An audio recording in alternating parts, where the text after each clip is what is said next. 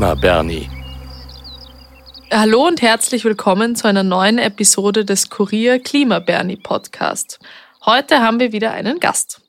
Und zwar es ist die Katharina Rogenhofer, die das Klimathema jetzt schon seit ein paar Jahren sehr gut begleitet. Herzlich willkommen. Danke für die Einladung. Frau Rogenhofer, Sie kommen ja eigentlich aus der Fridays-Bewegung. Ja, das stimmt. Fast davor habe ich mal Zoologie studiert, aber ich komme aus der Fridays-Bewegung. Ja. ja. Ich habe mir damals gedacht, aus der Wissenschaft kommend, habe ich mir angeschaut, wie sich die Lebensräume von Tieren verschieben mit der Klimakrise und habe deswegen schon sehr viel Fakten gewusst. Und äh, da ist mir aufgefallen, dass es sehr viel Wissen gibt zur Klimakrise und wenig davon in der Politik ankommt.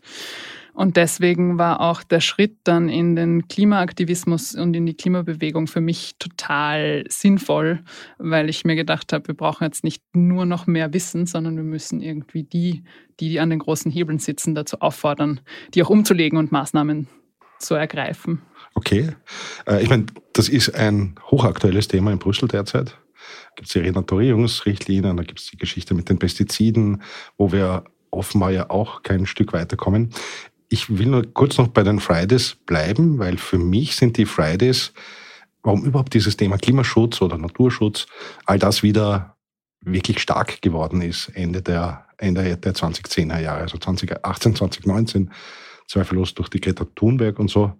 Ähm, und ja, und letztlich hat es ja dazu geführt, dass die EU dann einen Green Deal im Dezember 2019 aufgelegt hat, der kritisch gesehen werden kann, aber immerhin mal was war, oder? Genau, ich glaube, was die Klimabewegung vor allem geschafft hat, ist, äh, dass was Sie schon gesagt haben, dass wir vom Nicht drüber reden ins drüber reden kommen. Also es mussten sich politische Parteien dazu positionieren. Ähm, die Wahl 2019 war ziemlich unter dem Klimathema als Fokus.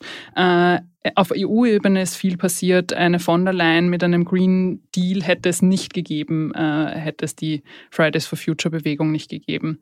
Und was wir aber jetzt quasi sehen, ist, dass durch Corona, äh, aber auch den, den, den Ukraine-Krieg dieses Thema so ein bisschen überdeckt wird und zusätzlich passiert, dadurch, dass so ein Kommunikationsdruck entsteht, dass jetzt alle dazu kommunizieren. Also es geht jetzt nicht nur um ambitionierte äh, Klimapolitik mehr, es geht nicht nur mehr um die Klimabewegung und Fridays for Future, sondern jetzt kommunizieren alle, was dazu führt, dass es zu Greenwashing kommt, zu Scheinlösungen, zu eben irgendwelchen Zielen, die man in der Zukunft setzt und sich dann selbst beweihräuchert, aber nichts umsetzt.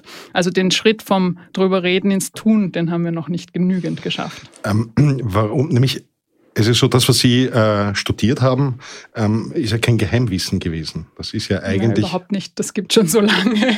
Und wir wissen schon so lange, was zu tun wäre. Also auch jeder IPCC-Bericht aufs Neue zeigt uns, erneuerbare Energien ausbauen, zeigt uns den Verkehr anders organisieren und alle möglichen Dinge, die wir eigentlich jetzt auf den Boden bringen müssten. Aber ähm, das, was wirklich fehlt, ist so eine, ein ambitionierter Plan erstens. Also Österreich hat seit 2020 kein gültiges Klimaschutzgesetz, wo drinnen steht, wie wir unser Ziel der Klimaneutralität 2040, das übrigens von der Regierung selbst im Regierungsprogramm äh, reingeschrieben wurde, erreichen das kann, werden. Das Ganze kurz, um das noch zu erwähnen. Genau. Ähm, und wir haben auch für viele quasi Unterkategorien, Unterthemen noch nicht genügend Gesetzgebung. Also das Erneuerbaren Wärmegesetz, das noch immer irgendwo in der Pipeline ist, äh, dazu, wie wir unsere 600.000 Öl- und 900.000 Gasheizungen in Österreich umtauschen, weil das müssen wir im Endeffekt machen, wenn wir klimaneutral werden wollen. Aber von wem wird dieses Gesetz blockiert? Von der SPÖ?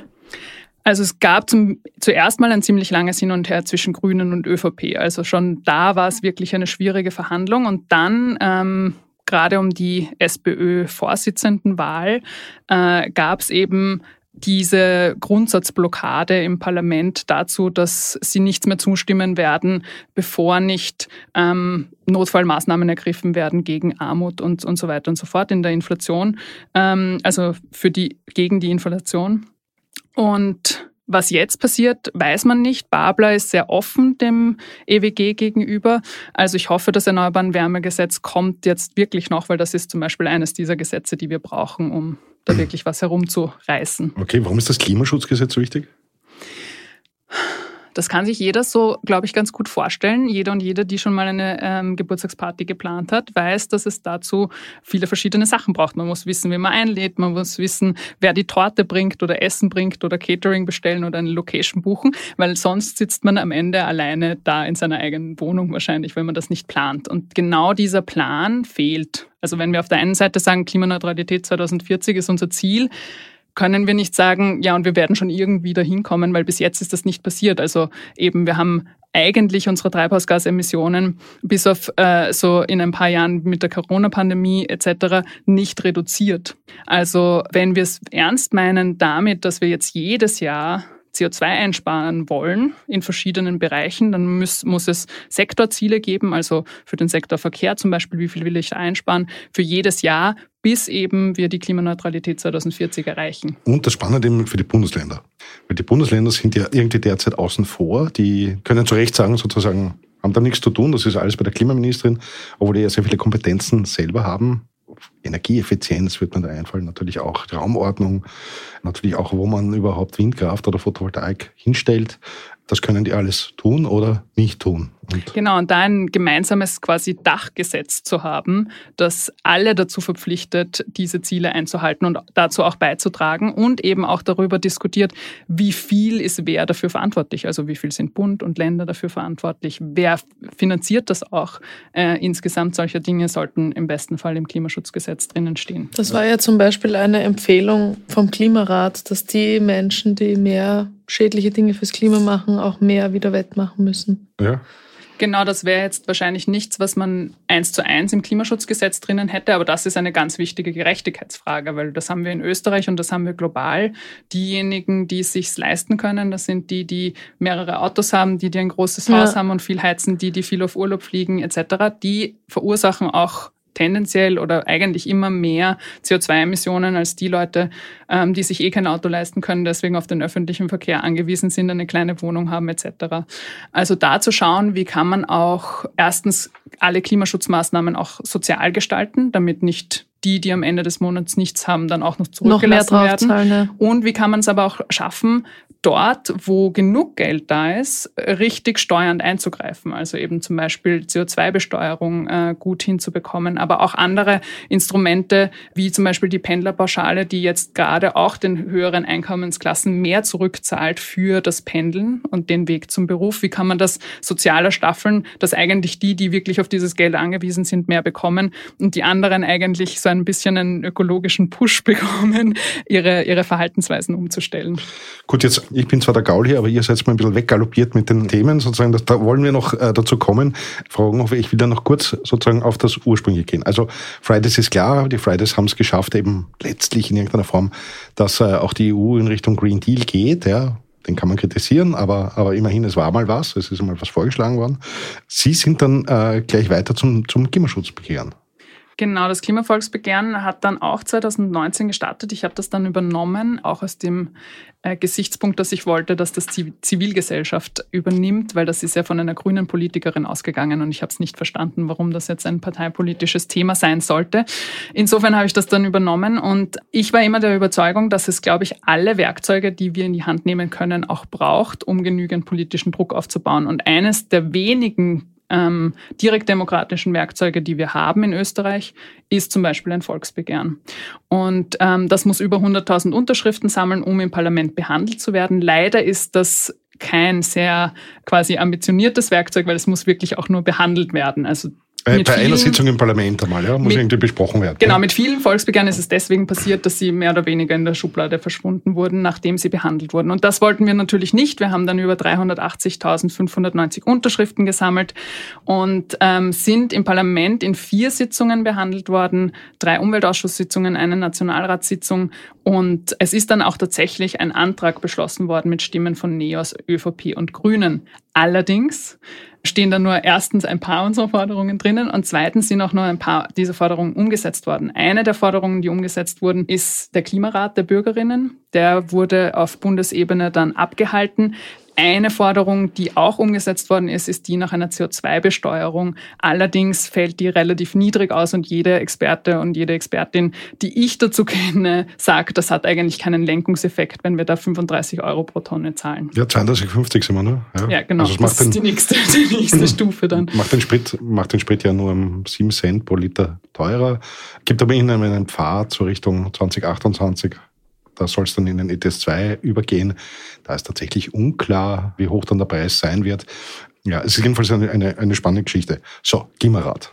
Klimarat war eine der Forderungen vom Klimavolksbegehren. Die ÖVP hat damals mitgestimmt, ja, war durchaus überraschend.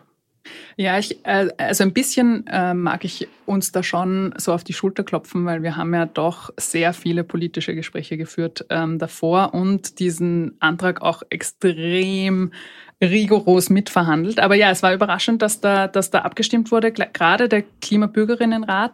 Und es ist ja dann ganz witzig gewesen, wie auch viele PolitikerInnen danach so ein bisschen zurückgerudert sind. Also es gab ja zum Beispiel den Umweltsprecher der ÖVP Schmuckenschlager, der dann gemeint hat, die Ergebnisse des Klimabürgerinnenrats interessieren ihn nicht so quasi. Die Sind irrelevant, ähm, die sind irrelevant für ihn was ich abstrus finde, weil gerade die Partei, die ja immer wieder sagt, ähm, die Menschen sind wo nicht dabei und deswegen können wir noch nichts machen, gerade im Klimaschutz, sehen, dass die Menschen wo dabei sind und könnten dieses Tool des Klimabürgerinnenrats eigentlich nutzen, um da ähm, Schwung reinzubringen. Aber dann sprechen sie dieser tollen, sehr breiten Initiative dann äh, total die Berechtigung ab. Also ich habe es auch nicht verstanden. Ähm, es war mein Gespräch. Also ich habe die Geschichte damals gemacht dass der Herr Schmuckenschlager gesagt hat, das hat für mich keine Relevanz und das hat er, das war noch dazu eine Woche vor der letzten Sitzung. Also es war irgendwie ein doppelter Fonds für die äh, Klimaräte. Ähm, vielleicht noch zur Frage, warum eigentlich ein Klimarat? Also was ist die Idee davon und warum ist das wichtig und warum soll das eine gute Idee sein? Ja, ich mag da vielleicht ein bisschen weiter ausholen. Ähm, meine Erfahrungen beim Klimavolksbegehren waren schon, ich bin ja durch viele Gemeinden gekommen und da haben ganz viele Leute mich gefragt, warum soll ich noch ein Volksbegehren unterschreiben? Das machen sich die da oben eh aus. Und das stimmt ja auch bis zu einem gewissen Grad. Also wir haben nicht umsonst in Österreich extrem viele Korruptionsfälle etc. Es ist nun mal so, dass es sehr wenige wirkliche Partizipation, sehr wenige wirkliche Einbindung und auf die Menschen, dass die erstens nicht mitbestimmen können und zweitens oft nicht gehört werden. Und insofern, glaube ich, wäre es schon allein demokratiepolitisch extrem wichtig, Werkzeuge einzusetzen, die eine wirkliche Partizipation in mhm. politischen. Entscheidungen möglich machen, die Leute wieder dafür interessieren, was überhaupt politisch passiert, die auch ähm, sie damit auseinandersetzen lassen, was denn politische Konsequenzen von manchen Maßnahmen sein könnten etc., Abwägung, Komplexität lernen. Also ich glaube schon allein so bildungsmäßig und demokratiepolitisch sind Bürgerinnenräte da etwas ganz Wichtiges. Nur um das jetzt auch noch in den Klimakontext zu setzen und gerade im Klimakontext sehen wir international, dass eigentlich fast alle Klimabürgerinnenräte, die abgehalten wurden, zum Beispiel einer in Frankreich, aber auch in vielen anderen Ländern, dass wenn Bürgerinnen sich über eine längere Zeit mit dem Thema beschäftigen können und da auch untereinander diskutieren und verschiedene Perspektiven einfließen, dass sie lustigerweise oft zu sehr viel ambitionierteren Maßnahmen kommen, die sie dann einfordern, als vorher gedacht wurde. Weil eben so viele äh, PolitikerInnen die Ausrede benutzen, ja, die Leute sind noch nicht dabei. Das stimmt nur bis zu einem gewissen Grad, weil wenn sie noch nicht aufgeklärt sind,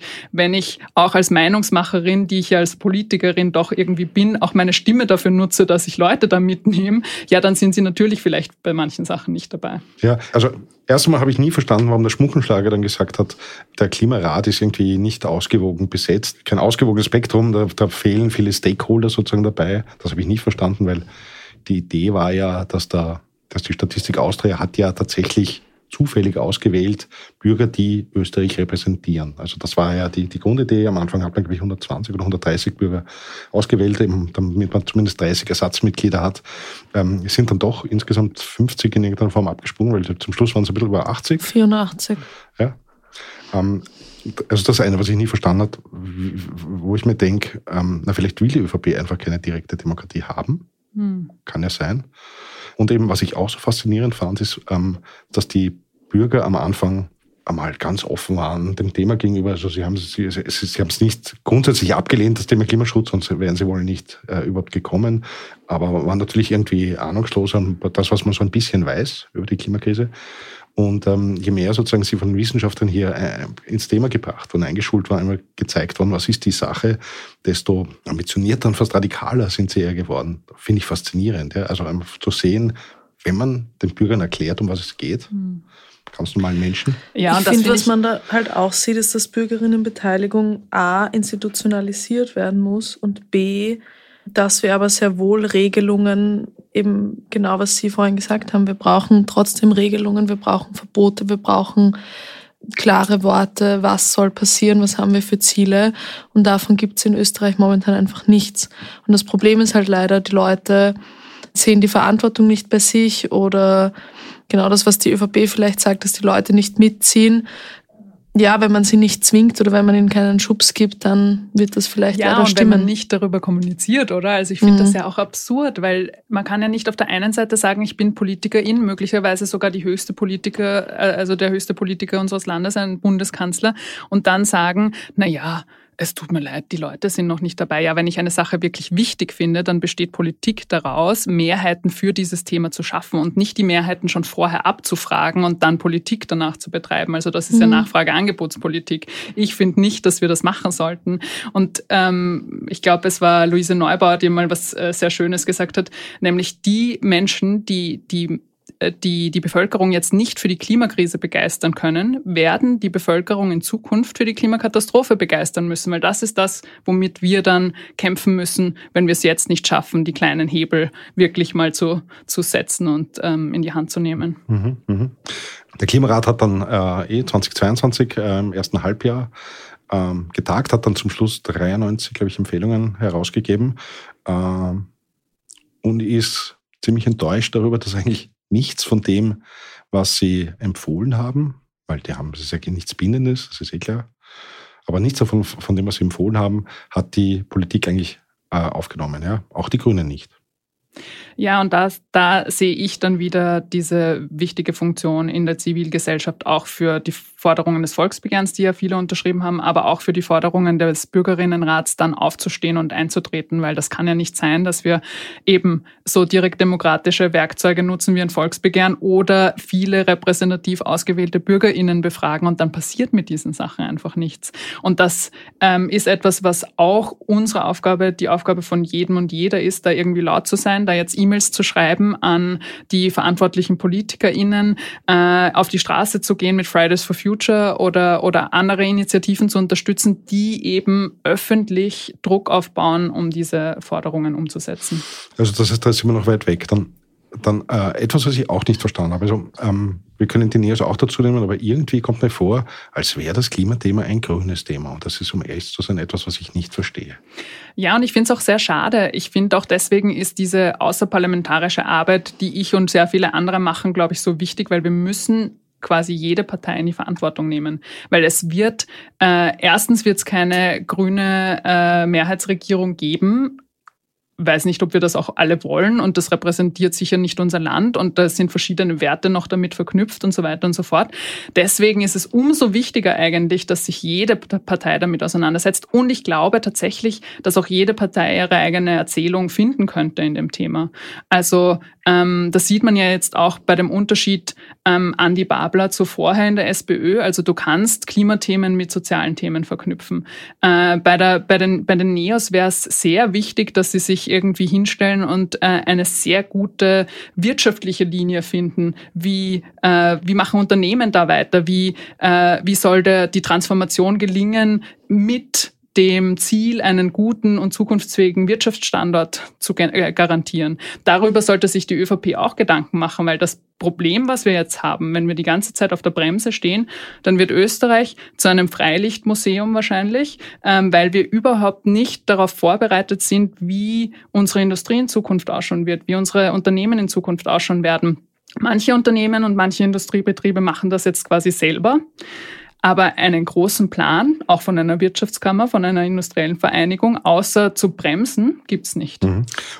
Ähm, nämlich, da fragt man sich natürlich immer, was steckt dahinter? Also warum ähm, sind da Parteien da, so viele Politiker da, die dieses Thema versuchen irgendwie unter dem Tisch zu halten? Ja? Das zu sagen, das ist jetzt, ähm, also in Sonntagsreden immer sagen, klar ist das wichtig, ja, Klimaschutz ja, steht an erster Stelle, aber es passiert ja nie. Ja, aber da geht es um Eigeninteresse von Parteien, da geht es um Lobbys, da geht es um, ähm, wie sichere ich mir Wähler. Und wenn wir ehrlich sind, dann sind den Österreichern momentan andere Themen deutlich wichtiger als die Klimakrise. So, das muss man einfach so benennen, weil sonst würden mehr Menschen grün wählen. Und sonst würde Österreich nicht so, ich meine, wenn man sich die Sonntagsumfragen anschaut, die Menschen würden nicht so wählen, die FPÖ wäre nicht so weit oben, ähm, genau. wenn mhm. die Klimakrise wirklich so einen hohen Stellenwert hätte. Aber die 380.590 Menschen, die das, äh, das Klimavolksbegehren unterschrieben haben, die sind sicher, die fühlen sich sicher vor dem Kopf gestoßen, oder? die und wahrscheinlich schon noch viele andere. Man sieht das ja auch in Umfragen, dass das Klima trotzdem noch ein wichtiges Thema ist. Es stimmt, es ist nicht mehr das Wichtigste. Das war es mal 2019. Das ist es nicht mehr. Jetzt sind andere Probleme in den Vordergrund getreten. Ich weiß aber auch nicht, also da bin ich jetzt keine Politikwissenschaftlerin, aber jetzt aus meiner Perspektive, Viele Menschen wählen, glaube ich, zum Beispiel jetzt FPÖ, weil sie ein bisschen gegen das Establishment protestieren wollen, weil die FPÖ halt sehr viel kommuniziert darüber, ähm, dass sie für die, den kleinen Mann meistens nicht die kleine Fall. Frau sind, ja. dass sie gegen das äh, eingesessene politische System sind und so weiter und so fort. Und ich glaube, das ist jetzt nicht nur, weil sie gegens Klima sind. Also ich glaube, nur zu sagen, die Leute, die grün wählen, sind halt fürs Klima und die Leute, die eine andere Partei wählen, sind dagegen, dass Klimaschutz gemacht wird. Ich glaube, das ist zu kurz gegriffen. Die Frage ist eher für mich eben, wie schafft man es, die progressiveren Kräfte auch innerhalb von Parteien irgendwie zu erreichen und dazu beizutragen, dass die sich auch irgendwie was Neues überlegen. Also zum Beispiel bei der ÖVP. Ich bin von der ÖVP-Spitze sehr enttäuscht, was das Klimathema an, an, an, ähm, anbelangt. Also eben vom Umweltsprecher abwärts, aber auch äh, vom Karl Nehammer selber. Ähm, als Kanzler hat er im Klimathema versagt für mich. Und trotzdem kenne ich innerhalb der ÖVP Menschen, die, denen das Klima am Herzen liegt. Meistens sind das Gemeindepolitiker oder Gemeindepolitikerinnen, oft Frauen ähm, auf, auf verschiedenen unteren Ebenen. Und die Frage, die ich mir dann manchmal stelle, wie kann ich diese Kräfte innerhalb dieser Parteien stärken? Wie können wir dazu führen, äh, dazu beitragen, dass auch innerhalb der SPÖ zum Beispiel jetzt das Klimathema viel mehr ähm, Stellenwert bekommt aber das bedeutet eben auf der anderen Seite, und das haben Sie angesprochen, auch, dass wir andere Interessen zurückdrängen oder überkommen. Weil es gibt schon noch, und die dürfen wir nicht unterschätzen, sehr starke und öffentlichkeitswirksam auftretende Bremser und Bremserinnen mhm. in dieser ganzen Frage. Und das ist eine WKO, die sagt, das Klimaschutzgesetz ist eine ideologische Bestrafungsfantasie. Ähm, das ist ein Harald Mara, der sich öffentlich noch immer auf die Schulter klopfen darf, weil er das Dieselprivileg aus der Steuerreform rausverhandelt hat. Das sind ähm, Menschen, die quasi den Status quo, Menschen und Institutionen, die den Status quo erhalten wollen, weil jetzt die Industrie und die, die Wirtschaft so funktioniert, wie sie funktioniert. Aber ich bin mir eigentlich sicher, und dafür rede ich genug mit Unternehmen, dass das irgendwann ihre Stolperfalle sein wird. Weil wenn sich die Wirtschaftskammer und die Industriellen Vereinigung nicht jetzt überlegen, wie eine Wirtschaft und Industrie der Zukunft in Österreich ausschauen wird, ja dann werden sie wahrscheinlich mit den Konsequenzen leben müssen, die sie jetzt immer allen anderen hinschmeißen, nämlich dass die Wirtschaft und die Industrie absiedeln wird oder die nicht mehr existieren wird in Zukunft in Österreich. Ach, die muss ich entgegenhalten. Ich kann mich erinnern, wie der äh, André Rupprechter Umweltminister geworden ist und das erste Mal die Klimadaten, nämlich die jährlich ja immer äh, präsentiert wurden, immer eineinhalb Jahre später, ähm, präsentiert hat er gesagt, äh, so quasi, also ich präsentiere das jetzt, aber ich bin nicht dafür verantwortlich, was stimmt, ja. Und ja, eh, wahrscheinlich können Sie dann gut die Veranstalt wie, wie er dann, von sich wegschieben. Ja, wie der Klimabericht dann äh, da war, für den er verantwortlich ist, war er nicht mehr da. Also, ja. Und ich glaube, das spielen die Politiker ja auch gerne und gut. Ja. Wo wir kurz vom, äh, kurz noch zum äh, Karl Nehammer, hat der nicht in einer Rede von diesem Apokalypse niemals geredet? Also ist der Karl Nehammer ein, weiß ich nicht, ein Klimaleugner? Genau, ja. Also ist, wir haben dann irgendwie im Nachhinein erfahren, dass es, äh, da geht es um ein Buch von einem mhm. Journalisten, kein Wissenschaftler, namens ähm, Michael Schellenberger, ein, ein Amerikaner, der no, äh, das Buch geschrieben hat, Apocalypse Never, und äh, wo er einfach die Klimakrise absagt. Also sagt, ja, es gibt schon eine Veränderung, aber das wird alles nicht so wild. Ja, genau. Also das zusammen mit dem äh, eben Untergangsszenarien äh, braucht man gar nicht irgendwie zitieren. Wir werden uns alle anpassen irgendwie so. Das war ja auch die Aussage vom, mhm. von Karl Nehammer in seiner großen Rede da, in der Kanzlerrede.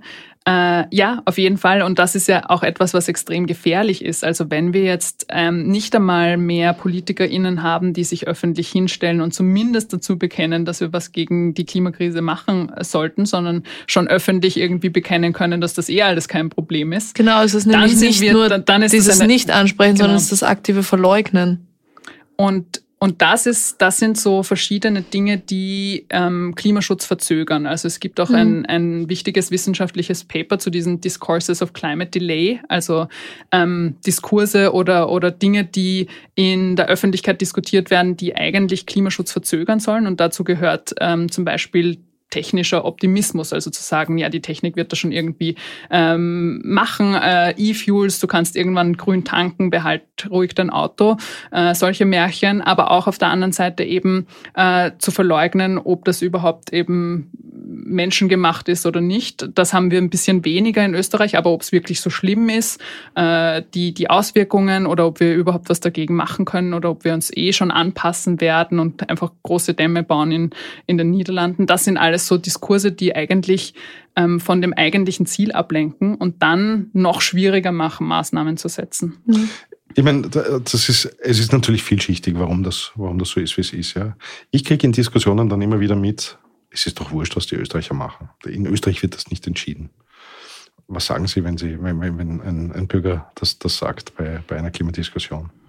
Ähm, ja, auf der einen Seite äh, kann das ja jeder einzelne Mensch auch für sich sagen. Äh, also ich könnte auch sagen, es, es, es hat keinen Impact, was ich mache, ähm, weil ich bin ja nur ein ganz kleiner Teil von Österreich. Und das kann Österreich über alle anderen Länder sagen. Und gleichzeitig, wenn man China zum Beispiel in personell gleich große Provinzen teilen würde, wie Österreich ist, dann könnte ja auch jede kleine Provinz von China könnte sagen, ja, aber unser Beitrag macht ja nichts, aber insgesamt ist China natürlich ein, ein großer Emittent.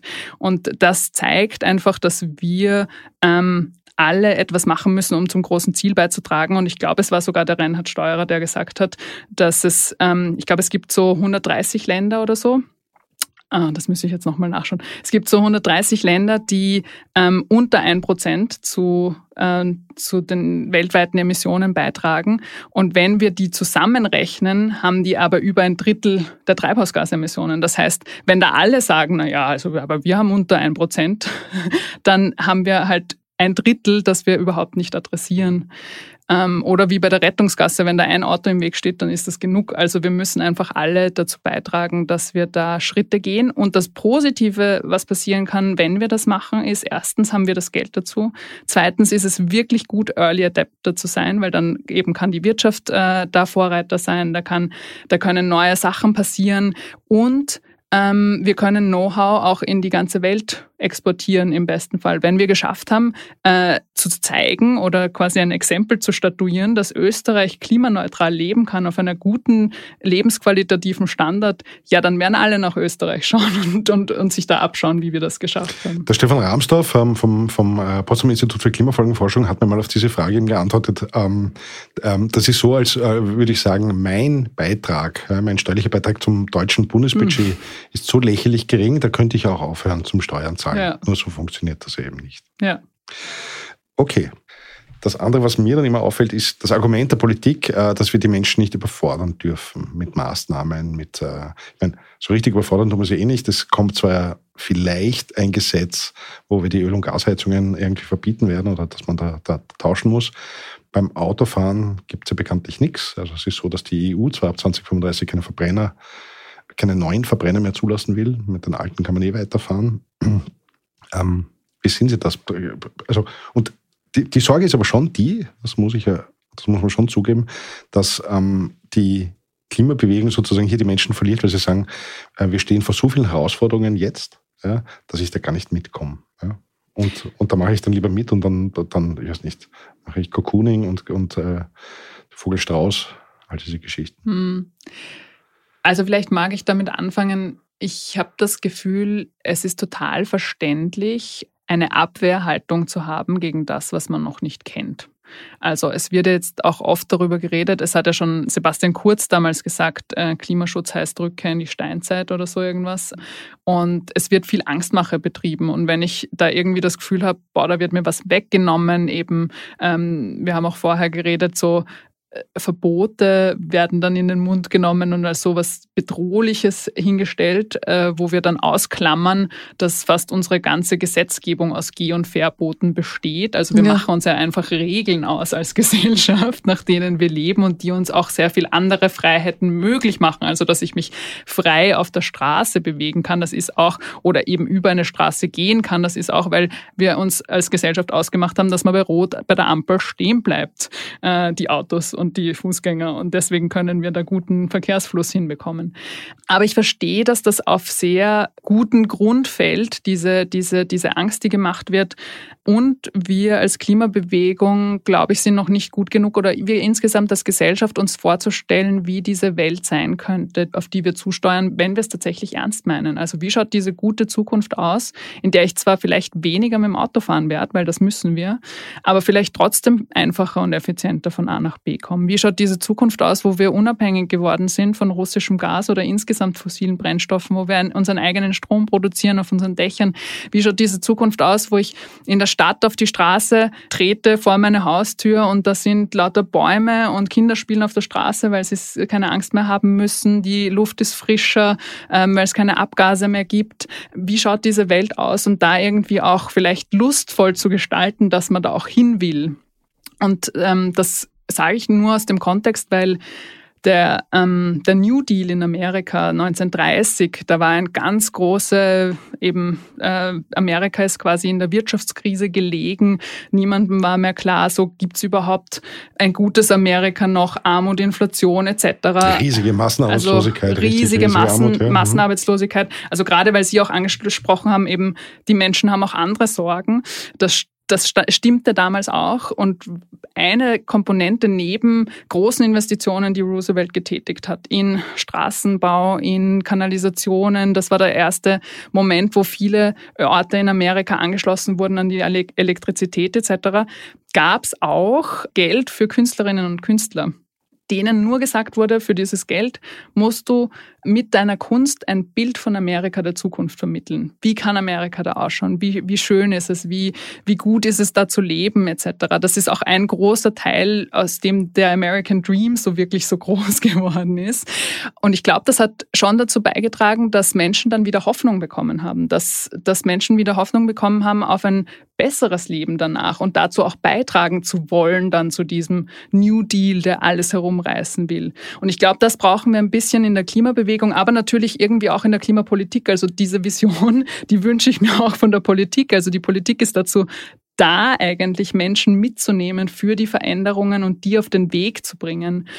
Und ich verstehe, wie gesagt, die Abwehrhaltung von vielen, die sich vielleicht jetzt gerade eh nicht äh, vorstellen können, wie es da sein wird und sich jetzt gerade denken, naja, aber wenn ich dann weniger Schnitzel essen muss oder wenn ich dann irgendwie auf meinen Flug verzichten muss, dann ist das Kacke. Ja, kann sein.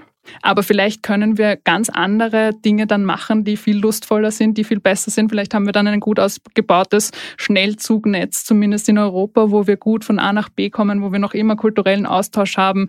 Wir müssen das nur erdenken. Wir müssen schauen, dass wir das hinbekommen, dass wir auch eben arme Haushalte da mitnehmen können, dass das nicht zu viele Einschränkungen gibt für die Leute. Aber es muss Vorschriften geben. Also eben aus diesen 600.000 mhm. Ölheizungen und 900.000 Gasheizungen werden wir nicht freiwillig aussteigen bis 2040. Und es ist auch, also, gerade Ölgas, also ich habe es ja nie verstanden. Ich verstehe natürlich, solange das ein billiger Brennstoff war, äh, hat das gut funktioniert. Nur warum man ähm, etwas, das mit über 1000 Grad verbrennt, so wie Gas zum Beispiel, 1200 Grad oder Öl ungefähr auch gleicher, äh, damit eine Wohnung heizt auf 22 Grad und vielleicht Warmwasser auf 50 Grad, ja, war immer ein Rätsel. Also, dass das nicht effizient ist und nicht klug ist, das ist immer klar. Das ist die eine Geschichte.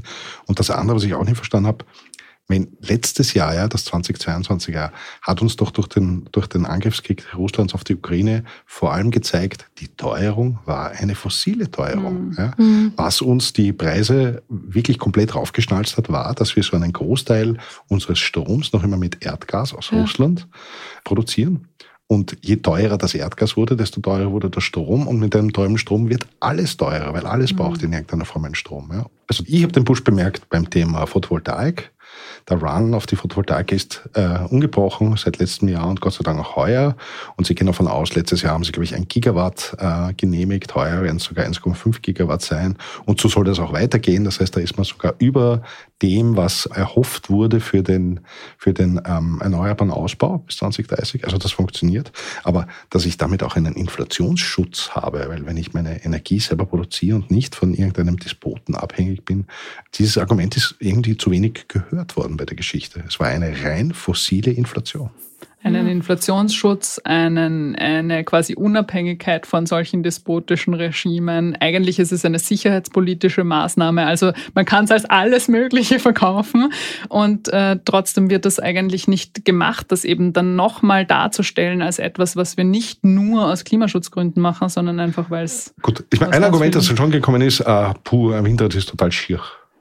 Ja, auf der anderen Seite finde ich jetzt auch äh, unsere großflächigen Industriegebiete schier und äh, schier, wie viel wir zubetonieren. Also wir sind äh, Versiegelungseuropameister, aber weiß ich nicht, die ÖVP steht jetzt auch auf wegen dem Renaturierungsgesetz in der, in der EU und sagt quasi, da werden Bauern enteignet. Ja, aber wo sind sie und stehen dann auf, wenn Bauern enteignet werden wegen Schnellstraßen, die um irgendwelche Städte gebaut werden? Also ich finde, das ist alles so eine, eine komische, lächerliche Diskussion. Wir reden auch nicht über, ähm, über die Landschaft, wie sie ausschaut anschaut, wenn Skigebiete verbunden werden und irgendwelche Gipfel weggesprengt werden, sondern das ist dann auf einmal wieder wirtschaftsfördernd und, und so weiter und so fort. Also ich finde, und das ist jetzt natürlich meine persönliche Meinung, man kann darüber unterschiedlich reden. Und eine der wenigen Sachen, finde ich, die die äh, FDP in Deutschland im Positiven äh, beigetragen hat, das war, überraschend, ja? war dass, äh, dass, dass der Christian Lindner gesagt hat, Windräder sind Freiheitsenergien und ich finde, äh, wir sollten das mehr so denken und eben irgendwie fast schon mit einem Stolz dastehen, dass wir unsere eigene Energie mit diesen komischen, coolen, futuristischen Türmen, mit diesen Rotorblättern, die, die echt, äh, weiß ich nicht, 70, 80, 90, 120 Meter lang sind und, und breit, dass wir damit Häuser, Haushalte versorgen können. Ich finde das extrem cool und natürlich braucht das ein ganz anderes Image und wir werden uns an ein anderes Landschaftsbild gewöhnen gewöhnen müssen. Aber auf der anderen Seite, mir wäre lieber, es stehen ein paar Windräder herum, als ich habe als ich habe diese riesen Industriegebiete, die sich so ein Stockwerk weit über mehrere Hektar ziehen, wo wir alles zubetoniert haben, wo kein Leben und keine Natur möglich ist, wo wir keine Erholungsgebiete haben. Also dass wir ein paar Industriegebiete brauchen werden, das ist klar. Das will ich jetzt auch nicht sagen, dass wir die alle wegreißen müssen. Aber was ist mit diesen ganzen eben einstöckigen Supermärkten? Was ist mit diesen ganzen extrem großen Parks? Parkflächen. Ich finde, das verschandelt die also, Landschaft. Also, ich muss dazu sagen, dazu sollte nur eine provokante Frage stellen. Ich finde Windräder überhaupt nicht schier, ganz im Gegenteil. Ja. Ja. Also ich bin da bei den Freiheitsrädern, bin ich da schon lange dabei. Es ist nur so spannend, weil in Österreich eben das eines der Hauptargumente ist.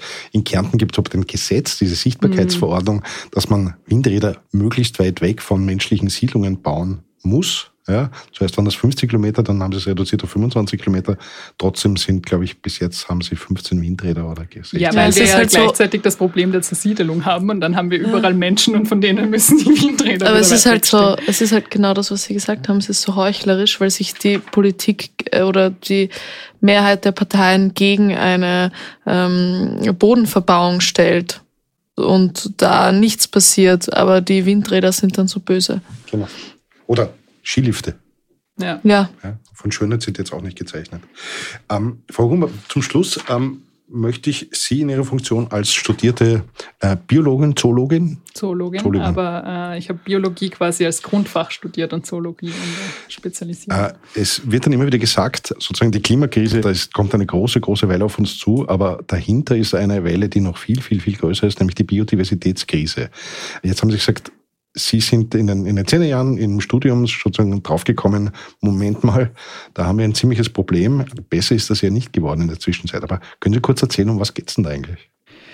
Also die quasi zweite große Krise und die hängen auch bis zu einem gewissen Grad ein bisschen zusammen, ist die Biodiversitätskrise. Da geht es um die Artenvielfalt. Und Artenvielfalt, wahrscheinlich ist jedem und jeder klar oder mit, dieser, mit diesem Beispiel wird oft das erklärt, dass Bestäuber zum Beispiel wichtig sind. Für ganz viel, einen ganz großen Teil unserer Ernährung brauchen wir Bestäuber, die von A nach B fliegen und die äh, uns äh, Gemüse, Obst etc. Genau, das ist ähm, nicht nur die Honigbiene. Stellen. Und das sind nicht, genau, das sind verschiedenste Arten von Insekten, die diese Bestäuberleistung machen und teilweise auch Vögeln in anderen Gebieten. Und wenn da die jetzt wegfallen würden, dann haben wir auf einmal ganz viele Nahrungsmittel entweder gar nicht mehr zur Verfügung oder wir müssen sie mechanisch bestäuben, was natürlich zu extremen Kosten führt, weil jetzt gerade macht das die Natur mehr oder weniger gratis für uns aber auch andere Funktionen. Also äh, wir sehen das jetzt zum Beispiel mit dem Borkenkäfer. Also in Europa haben wir uns irgendwann einmal darauf geeinigt, dass es eine gute Idee wäre, Monokulturen anzubauen, meistens Fichtenmonokulturen.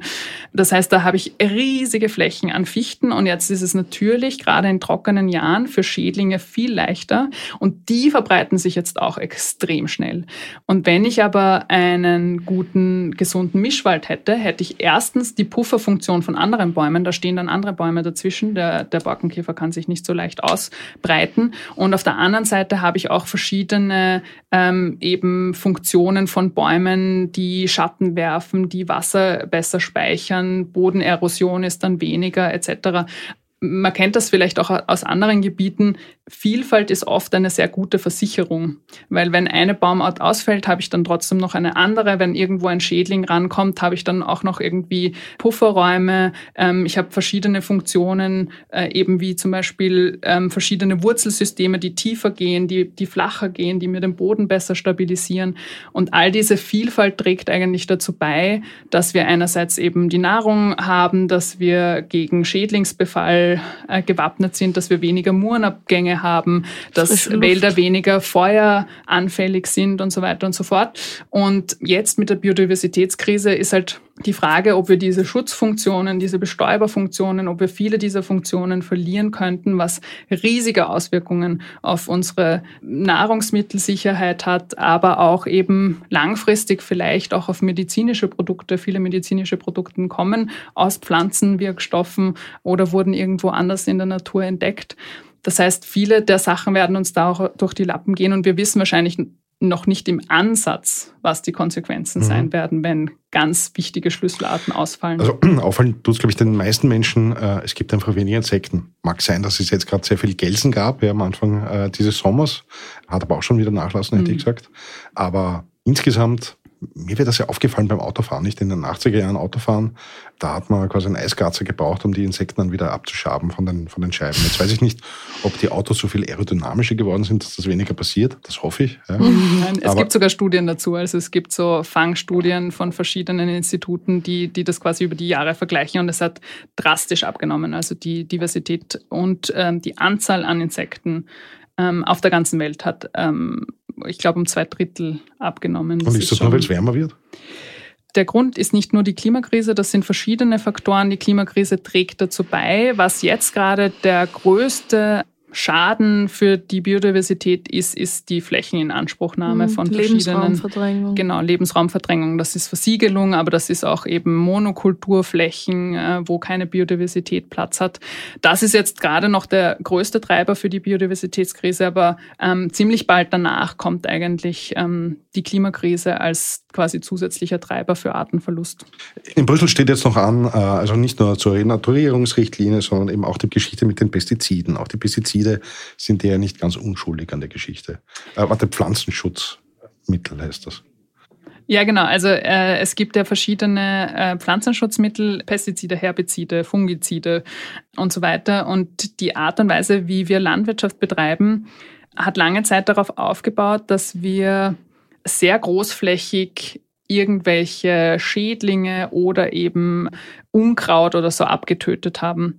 Ähm, und das hat Auswirkungen erstens für die Bodengesundheit und auf der anderen Seite kann es auch Auswirkungen auf eben die Biodiversität haben, weil dann habe ich äh, auf einmal eben äh, bestimmte andere Insekten ja auch mitgetötet. Nicht nur die Schädlinge, die ich töten wollte mit dem, sondern, sondern andere Insekten auch.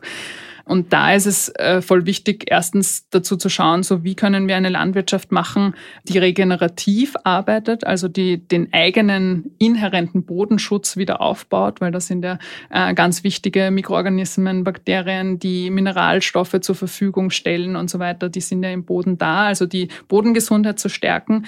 Ähm, mit gutem Boden ist auch quasi die Qualität der Produkte gut und ist eben auch eine Möglichkeit, da entgegenzuwirken, dass irgendwie ein einziges Unkraut zum Beispiel wirklich alles einnimmt. Und dann auch in späterer Folge eben mit Fruchtfolgen zu arbeiten oder so. Also eine Fruchtfolge zu machen mit ähm, Stickstofffixierern, also dass ich Stickstoff wieder in den Boden bringe, der dann als Dünger für die nächste ähm, Generation an Pflanzen wirkt. Das sind alles ganz alte Methoden. Also das ist nicht etwas, was die Wissenschaft jetzt erfunden hätte oder ich jetzt erfunden hätte, sondern das wissen wir eigentlich schon recht lange. Wir haben nur quasi mit der großen industrialisierten Landwirtschaft sind wir dazu übergegangen, eben Riesenflächen an Monokulturen anzubauen und die am besten ähm, so groß zu ziehen, dass sie dann nur wachsen oder am besten wachsen, wenn wir alles andere wegspritzen. Wo wir bei den Insekten waren, jetzt muss ich kurz einen Fun Fact einwerfen, über die, weil du vorhin von den Gelsen angefangen hast. Ähm, es gab dieses Jahr so viele Gelsen, weil wir so viele trockene Jahre hatten. Und äh, da gibt es die Gelsenart, die Überschwemmungsgelsen, die haben, legen ihre Eier in feuchten Schlamm. Und auch wenn dieser Schlamm austrocknet, mehrere Jahre, ja. ähm, überleben die mehr, genau, überleben die mehrere Jahre. Und sobald dann das Wasser steigt, also wenn es jetzt wieder mehr geregnet hat, so wie bei uns, ganz viel, dann schlüpfen diese Larven. Und deswegen haben wir gerade so viele Gelsen gehabt. Vielleicht eine Frage noch zum Schluss, ähm, die, nämlich Gentechnik. Wir haben gesagt, äh, wir müssen eigentlich, wir sollten eigentlich nicht auf technische Lösungen hoffen, es ist eigentlich alles da. Bei der Gentechnik wird aber sozusagen da viel rein, rein interpretiert, dass, dass das sozusagen für die neuen Gegebenheiten, die wir, die wir ja letztlich geschaffen haben, hier durchaus irgendwie Lösungen sein können. Wie sehen Sie das? Geht es ja auch darum, dass wir ganz neue technische Möglichkeiten haben, wie wir irgendwie in den genetischen Code eingreifen, hin verändern, manipulieren können, äh, veredeln können. Das ist sozusagen der Positivsprech dabei. Ja, ich glaube, wenn ich mir jetzt also wenn wir jetzt Gentechnik nur unter Anführungszeichen hernehmen würden, um die Arten zum Beispiel trockenheitsresistenter zu machen oder so, kann ich mir schon vorstellen, dass das, dass das ein bisschen was bringen wird, wie halt die Züchtungen früher was gebracht haben. Nicht umsonst baue ich in verschiedenen Regionen jetzt schon verschiedene Dinge an, je nachdem, welcher Boden dort ist, je nachdem, wie viel Niederschlag und Regen ich habe. Also das kann schon sein, dass das was bringen würde, aber nicht den Vergleich zu ziehen zwischen wenn wir es noch schaffen, eine 1,5 Grad wärmere Welt oder 2 Grad wärmere Welt zu haben oder wenn wir abdriften in eine 3 bis 4 Grad wärmere Welt. Das heißt einfach extreme Veränderungen. Also ich glaube, da können wir nicht so ein bisschen herumtweaken und dann bauen wir auf einmal einfach einen anderen Weizen an, als wir jetzt anbauen. Da ist die Frage, ob der Boden überhaupt noch irgendwas tragen kann, ob das Wasser absickern kann, weil wenn Boden mal wirklich ausgetrocknet ist, dann kann das, kann das Wasser halt auch wirklich nicht so gut einsickern. Dann kommt es zu eben Überflutungen, die leichter sind. Was passiert dann? Also ich, ich glaube, das wäre zu einfach zu sagen, wir machen jetzt weiter wie bisher und wir äh, passen halt einfach unsere, unser Getreide so ein bisschen an und schauen dann, ob wir es noch irgendwo anbauen können. Ja, wahrscheinlich wird's so ein bisschen was dazu beitragen, dass wir, dass wir möglicherweise Getreide haben werden, das äh, wärmere Gefilde aushält. Auf der anderen Seite haben wir so eine kleine Diversität, also wieder zurück zur Biodiversität, die gibt's ja im Agrarbereich leider auch. Also wir haben jetzt ganz wenige Urgetreidesorten zum Beispiel noch? Oder ähm, was ist mit den, den Dingen, die früher regional angebaut wurden, bevor es riesige Konzerne gab, die dieses eine Saatgut überall hin verkauft haben? Das heißt wirklich zu schauen, was können wir auch aus alten Arten lernen oder welche Arten können wir da mitnehmen, jetzt anstatt auf nur technologische Lösungen zu setzen, wahrscheinlich auch sinnvoll ist. Und es wird nichts daran vorbeiführen, ähm, einzusparen. Also wir müssen CO2-Emissionen reduzieren. Wir müssen aufhören, fossiles Öl und Gas zu verbrennen, weil sonst werden wir in einer Welt aufwachen, wo es, glaube ich, ziemlich wurscht ist, wie viel wir jetzt einen Mais gentechnisch tweaken können oder wie toll unsere Technologien sind. In dieser Welt werden wir nicht leben wollen. Ganz zum Schluss, Frau Huber, Sie sind mir immer aufgefallen, Sie sind ein äh, sehr fröhlicher Mensch. ja, mir äh, ist schon gesagt worden, ich sage die, wie, wie ich sag die schlimmsten aus? Sachen mit Lächeln im Gesicht. das, das will ich jetzt nicht sagen, sondern, sondern also die Frage ist eher sozusagen, äh, was kann man irgendwie den Hörern mitgeben? Also ein bisschen Optimismus da reinbringen. Ja, ich, also ich bin ja, ich bin ja, ich äh, habe ja quasi beruflich Hoffnung, glaube ich, weil sonst würde ich das nicht machen, was ich mache. Wenn ich keine Hoffnung hätte, würde ich, mich wahrscheinlich unter der Bettdecke verkriechen und gar nichts mehr machen. Ich glaube tatsächlich, dass es möglich ist und es gibt einige Bereiche, wo schon ein bisschen was vorangeht und die Klimabewegung hat gezeigt, dass wir über ein Thema reden können, das vorher nicht da war. Also die Zivilgesellschaft kann extrem viel erreichen. Wir mhm. haben noch nicht äh, geschafft, dass genug Maßnahmen gesetzt werden. Allerdings gibt's ähm, so Studien, die kann man nicht eins zu eins wahrscheinlich umlegen, aber es gibt ja so diese magische Zahl von 3,5 Prozent der Menschen, die aktiv für eine Sache aufstehen. Also da wurden 363, glaube ich, ähm, Bewegungen der Vergangenheit angeschaut. Meistens ging es um Regimewechsel in bestimmten Ländern. Und da haben sich die Forscherinnen und Forscher angeschaut, ab welcher Zahl und mit welcher Form von Protest waren Proteste erfolgreich und haben zu ihrem Ziel geführt. Und da gibt es diese magische Zahl von den 3,5 Prozent. Also sobald 3,5 Prozent der Menschen für eine Sache aktiv aufstehen und bei einer Veranstaltung, das ist das Wichtige, glaube ich, bei einer Veranstaltung dabei sind und quasi sich bekennen, meistens waren es Demonstrationen, ähm, friedliche aber, weil friedliche immer ähm, effektiver sind als gewaltsame, dann haben sie immer ihr Ziel erreicht. Also 3,5 Prozent immer Zielerreichung. Gut, das lässt sich vielleicht nicht eins zu eins umlegen, weil es geht jetzt nicht um einen Regimewechsel etc. Aber selbst wenn es ein bisschen mehr ist, was es zeigt, ist, wir brauchen nicht alle auf der Straße. Wir brauchen nicht 50 Prozent, die dafür aufstehen, sondern wir brauchen wenige Leute, die wirklich aktiv dafür ausstehen. Andere Studien zeigen bis zu 20 Prozent mindestens passiver Unterstützung. Ich glaube, da sind wir schon. Ja. Ähm, das heißt, was wir wirklich schaffen müssen, sind diese passiven Unterstützerinnen, egal wie viel sind sie, 20, 25 Prozent, da ein paar wirklich dazu zu motivieren, alles in die Hand zu nehmen, was sie können, um Dinge zu verändern. Und dann glaube ich daran, dass wir das schaffen können. Und dafür kämpfe ich eigentlich. Das, das ist das, was mich antreibt und das ist das, was mir Hoffnung gibt. Dass es dann auch solche Sachen geben kann wie soziale Kipppunkte. Also es gibt ja die negativen Kipppunkte im Klimasystem, dass es positive Kipppunkte im Sozialen gibt, wo dann auf einmal Dinge möglich werden, die wir uns vorher nicht gedacht haben. Gut, we have a dream. a song to sing. Frau Rummer, herzlichen Dank. Ich hoffe, es war interessant und spannend. Ähm, herzlichen Dank fürs Zuhören. Dankeschön. Hat mich auch sehr gefreut. Das war's für heute vom Klima Bernie mit mir, Clara Sautner und Bernie Bernhard Gaul. Wenn euch der Podcast gefallen hat, abonniert uns auch auf Apple Podcasts oder Spotify.